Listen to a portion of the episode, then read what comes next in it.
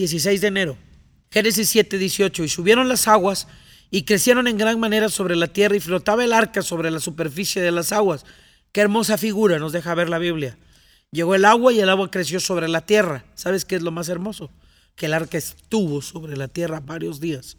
Que esperó el arca la voluntad de Dios quieta. Adentro había un justo y su linaje.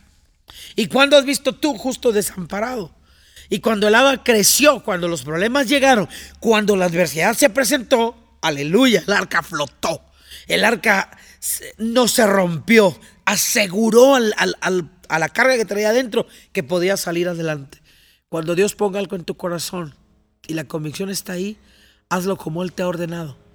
Porque eso asegura que al final flotará. Que cuando lleguen los problemas y crezcan las aguas, flotará. Que cuando la adversidad llegue, flotará. Aunque todo a tu alrededor se pierda, tú, tu casa, flotarán porque lo hiciste como Él lo dijo. La adversidad no llega de un, de un golpe. La adversidad sube como el agua poco a poco. Pero tú estate seguro que tú y tu casa flotarán.